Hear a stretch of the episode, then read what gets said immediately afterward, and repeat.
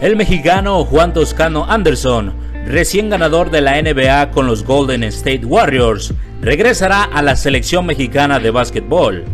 El ahora jugador de Los Ángeles Lakers tendrá participación en la segunda ronda de clasificación rumbo a la Copa del Mundo FIBA 2023 y la Cup 2022, que se celebrará en Brasil del 2 al 11 de septiembre. México se proclamó campeón de la Copa Presidente de Taekwondo, celebrada en Estados Unidos. La selección nacional acumuló cuatro preseas de oro, una de plata y cuatro de bronce. Su siguiente objetivo de esta selección es el Grand Prix a principios de septiembre.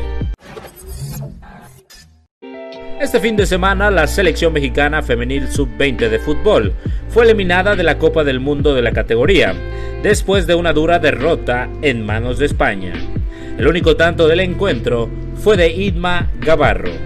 El partido fue un ir y venir del balón, pero México tuvo poca claridad en zona de ataque, por lo que España, por octava vez consecutiva, logró el avance a semifinales del Mundial. México se reporta listo para iniciar su participación en el Campeonato Mundial de Voleibol 2022. La selección nacional está ubicada en el Grupo C, junto a Bulgaria, Polonia y Estados Unidos. Este conjunto hará su debut el día viernes 26 de agosto, cuando enfrenten a los Estados Unidos en punto de las 10 y media de la mañana, hora centro de México.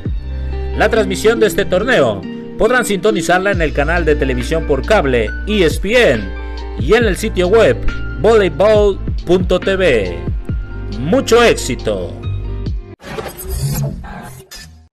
La selección mexicana de béisbol femenil concluyó este fin de semana su participación en el Premundial de las Américas con la medalla de bronce.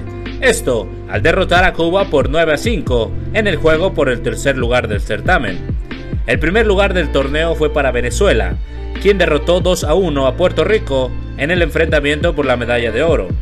México, igualmente, ganó su boleto a la Copa del Mundo 2023. Muchas gracias por escucharnos. Mi nombre es Bruno Cruz. Hasta la próxima.